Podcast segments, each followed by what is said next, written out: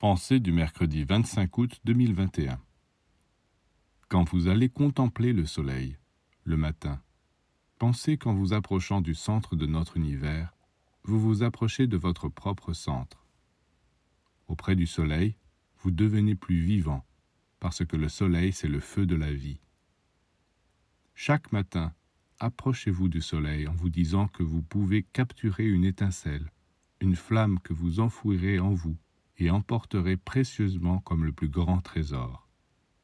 C'est grâce à cette flamme que votre vie sera purifiée, sublimée, et partout où vous irez, vous apporterez la pureté et la lumière.